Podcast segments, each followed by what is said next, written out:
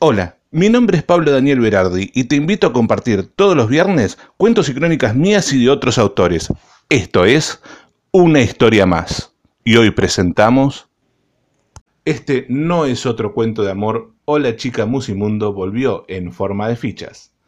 Este cuento lo escribí con mi gran amiga Raquel Hernández y nos llevó un año y medio de, de trabajo escribirlo, plasmar todo lo que tenía yo en, el, en mis recuerdos, en mi cerebro, y plasmarlo en la, en la hoja, ¿no? Eh, fue un proceso de un proceso de escritura muy muy lindo, porque yo soy de los que mm, disfruta ir a un bar con un cuaderno, mirar a, a mi alrededor y nutrirme de todo eso y plasmarlo en la hoja. En este caso, el cuento, no sé si decirles que, que es una historia real, porque real, real no es. Eh, tiene algo de ficción, pero es una, una pequeña historia que me pasó a mí en mi vida y me encantó poder plasmarla de la forma que lo hice. Y bueno, y así nació Este no es otro estúpido cuento de amor o la chica Musimundo volvió en forma de fichas. Espero que lo disfruten y aquí va el capítulo número uno. Capítulo 1. Here Comes Your Man, The Pixies. Todos los cuentos empiezan con un érase una vez, pero este no es el caso. Si quieren una historia con un final feliz, no sigan escuchando, porque esta historia todavía no tiene un final. Era el año 2007, estudiar cine era lo que estaba de moda. No suelo estar a la moda. Mi último atisbo de moda fue allá por 1990, cuando me compré un hermoso buzo blanco con la cara de Bart Simpson y me dejé el pelo largo. Muy mala elección. Mi parecido con Pedro el Escamoso era terrible. Pero mi pasión por el cine era más fuerte. Promediaba el segundo año de la carrera cuando esta historia comenzó. Me levantaba a las 6 de la mañana desayunaba y salía para el trabajo. Iba a poner corriendo, pero todo aquel que me conoce sabe que el trabajo que tenía en aquel entonces no era uno de mis favoritos. Entraba a las 7 de la mañana y cumplía mis 10 horas reglamentarias. Acá también iba a poner sin chistar, pero todo aquel que me conoce sabe que eso no es cierto. Hacía la misma rutina de lunes a viernes, los sábados los dedicaba casi exclusivamente a mis amigos y a revolver las estanterías de DVD del local de Musimundo que tenía cerca de casa. Dato curioso, la historia que voy a contar empieza un viernes a la tarde y con una confusión. Aquel viernes no tuvimos clases, no recuerdo bien por qué, así que decidí ir a Musimundo a comprar una película que necesitaba ver para un parcial. Aproximadamente a las 17.30 horas entré al local. Estaba seguro que tenía que comprar la película Rosa de Lejos. La busqué y la encontré. Cuando me dirigí a la caja a pagar, me crucé con una película llamada Antes del Amanecer, que es la mejor película de amor jamás filmada, y se me, se me ocurrió también comprarla. Con las dos películas en la mano, emprendí nuevamente mi viaje a la caja, formé fila y esperé a ser atendido leyendo la sinopsis de las películas. Me parecía raro que me pidieran Rosa de lejos para una materia de cine, pero como se veían películas raras, me concentré tanto leyendo que no me di cuenta de que ya era mi turno hasta que me llamó la cajera. Igual seguía despistado y pensando en por qué nunca había visto antes del amanecer. La chica me pide las películas, las escanea y en cuanto la ve dice, ¡Qué hermosa película! ¿La viste? Y en ese instante fuimos solamente ella y yo. No sé realmente lo que, fue lo que me llamó la atención de ella, pero ¿cómo explicarlo? Me enamoró ella. Eh, eh, no, no la vi, ¿es buena? Pregunté. No me cuentes el final. Y ella me dijo, es buenísima, no te lo voy a contar. Y yo le contesté, aunque ya debería estar acostumbrado que me cuenten los finales. ¿Por qué? Porque cuando estudias cine tenés que estar acostumbrado a que te cuenten los finales. ¿Estudias cine? Mirá vos qué bueno. Yo estudio filosofía. Qué la carrera, debe ser muy interesante, ¿no? Sí, es interesante, por lo menos a mí me gusta. Seguimos hablando por un rato, no nos habíamos dado cuenta, pero habían pasado casi 10 minutos de nuestra charla y luego de una pausa me dice, ¡ay, qué tonta, te tengo que cobrar! Yo, como despertándome de un sueño, le contesté, Sí, qué tonto, perdón, ¿cuánto es? Y ella me dijo, son 80 pesos. Así que estudiante de cine, agregó. Yo me sonreí y la miré. Sí, así que nos vamos a seguir, haber seguido por acá. Ella me extiende el ticket, yo se lo firmo, se lo devuelvo y me dice, eso espero. Discúlpame, no, no te pregunté tu nombre, le dije. Soy Elizabeth, ¿el tuyo? Ah, yo soy Pablo, mucho gusto, Elizabeth. Bueno, nos vemos. Nos vemos, Pablo, me responde con una sonrisa. Se puede decir que esa charla fue lo que me alegró la tarde, el día, el mes, el año y la vida. Me fui del shopping caminando entre las nubes. Hasta ese momento nunca había sentido algo así. Capítulo 2 One Year of Love Queen Me la pasé todo el resto de la tarde y el sábado pensando en Elizabeth. Por suerte, quiso el destino que tuviese que ir a Jumbo. Pero ese destino a veces es sádico, porque esta vez no tenía que ir al Musimundo. Pasé por la puerta del local y ahí estaba ella, tan linda como siempre. Yo creía que la sensación de mariposas en la panza era puro cuento, pero confirmé lo contrario. Debo admitir que siempre fui un poco escéptico en esos temas. No creía que alguien pudiera hacerme sentir, sentir algo así, pero ella lo lograba me hacía sentir único. El transcurso de la semana me pareció extremadamente eterno. Normalmente me parecía interminable, pero las ansias por ver a Elizabeth hacían que el tedio semanal se exacerbara y esperar el sábado era una tortura. En el trabajo estaba hecho un estúpido y nadie sabía por qué. Solamente yo sabía y ese por qué era lo más lindo que me había pasado en meses. Todo el mundo me lo estaba distinto, distraído. Eso es lo lindo de tener un secreto así, un secreto tan único. Definitivamente sueño más enamoramiento nunca se llevaron bien con el trabajo. Capítulo 3 Don't Worry Baby, The Beach Boys.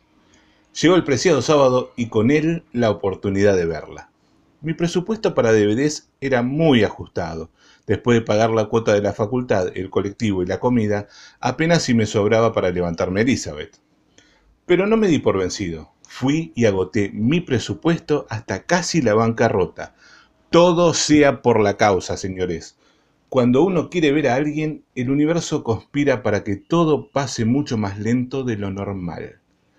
Por ejemplo, si mi viaje hacia el shopping donde ella estaba tenía que durar cinco minutos, duraba 15.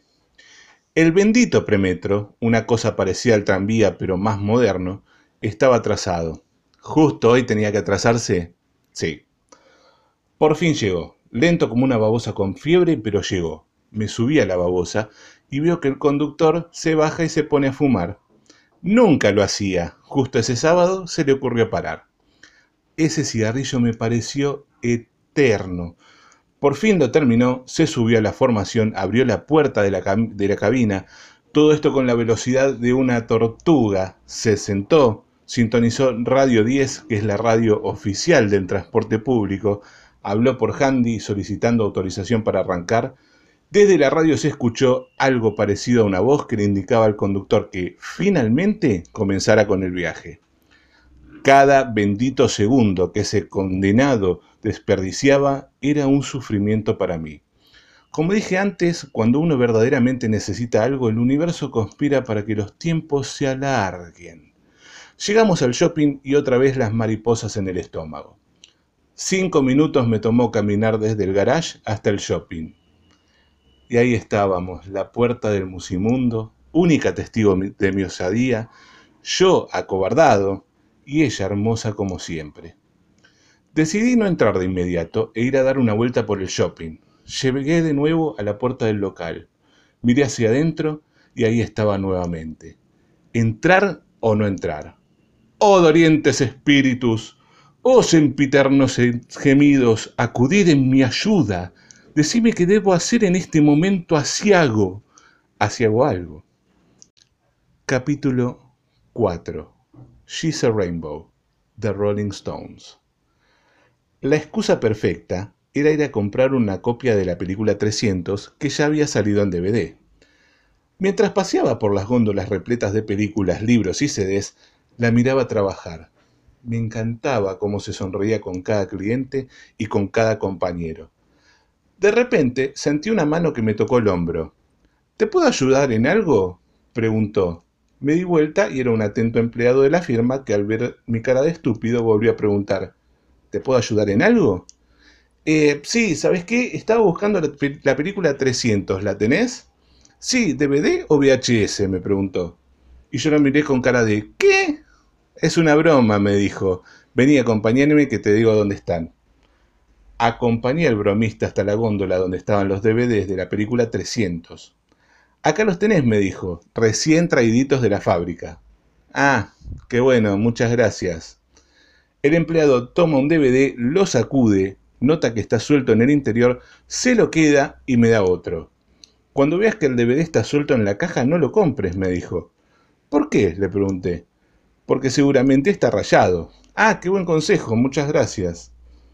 Hasta el momento yo no me había dado cuenta, pero visto a la distancia, llego a la conclusión de que ese chico también estaba enamorado de Elizabeth, porque cada vez que me veía que yo me acercaba a la caja donde estaba ella, me clavaba la mirada. No sé bien por qué tenía ese presentimiento. ¿Sería porque cada vez que me veía en la caja de Elizabeth sentía su mirada asesina quemándome en la nuca? ¿O tal vez era la, mirada estilo Hannibal Lecter que me propinaba cada vez que salía del local? No sé, suposiciones, ¿viste? Agarré el, ejemplar que tan amablemente me dio y me dirigí a la caja, a la misma donde estaba Elizabeth. La cola era inmensa, pero no me importaba, yo tenía tiempo de sobra. Una de sus compañeras me hizo señas para que pase por su caja y yo con una sonrisa le manifesté mi intención de quedarme en la caja de Elizabeth. Entendió el mensaje, se sonrió y llamó al cliente que estaba detrás mío. Mientras Elizabeth atendía a los clientes que estaban delante mío, yo me hacía el distraído. Quería crear la ilusión de que su caja me había tocado por azar. Creo que ella nunca lo creyó. Cuando llegaba el momento en que me atendía, para mí era una gloria. Ese día no fue la excepción. Hola, me dijo con una hermosa sonrisa. ¿Cómo estás? Hola, estoy bien, ¿y vos? Bien, con mucho trabajo, pero bien. A ver, ¿Qué película te llevas? Ah, 300, ¿sabes que no la vi? ¿Es buena? Y yo le dije, es buenísima, la fui a ver al cine con unos amigos y es una experiencia única, el sonido, la imagen, todo. Sí, me dijeron varios compañeros que la vaya a ver, que es muy buena, pero ya la sacaron de la cartelera, evidentemente, ¿no? Sí, ya la sacaron hace tiempo, le dije. Son 80 pesos, me dijo. ¿Cómo? Que son 80 pesos. Ah, sí, perdón, pasa que me distraje. Le pago con efectivo. Ella agarra mi billete y yo con toda la timidez del mundo atino a decir, discúlpame, em, ¿te, ¿te puedo hacer una pregunta? Y en ese instante, justo la llama la cajera de al lado e interrumpe mi momento de valentía. Eli, ¿no tenés cambio de 100? El universo conspira en mi contra. No, no tengo. Discúlpame, ¿qué me querías preguntar? Nada, nada, sabes que no, eh, deja una cosa sin importancia. Dale, decime. No, nada, no, no te preocupes, ya, ya me olvidé lo que te iba a preguntar. Mirándome a los ojos, se sonrió y dijo, bueno, listo, me quedo con la intriga entonces. Sí, seguramente era algo sin importancia, ya me olvidé, dije levantando los hombros como un tarado. Nos vemos la semana que viene. Dale, dale, te espero.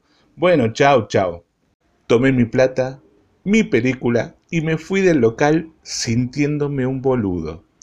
Al salir me topo con el empleado que me atendió tan gentilmente. Lo miro, lo saludo cordialmente, me devuelve el saludo pero con una mirada digna del mejor villano del cine mudo. En el momento no entendí bien qué le pasaba. Ahora sí lo entiendo.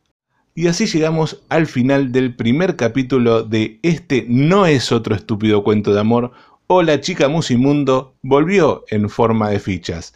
El segundo capítulo el próximo viernes. Y ya sabes, no te olvides de seguirme en mi Instagram que es arroba yo soy Pablo B y si te querés contactar con nosotros, hacelo al mail una historia más podcast arroba gmail.com. Hasta el próximo episodio, nos vemos.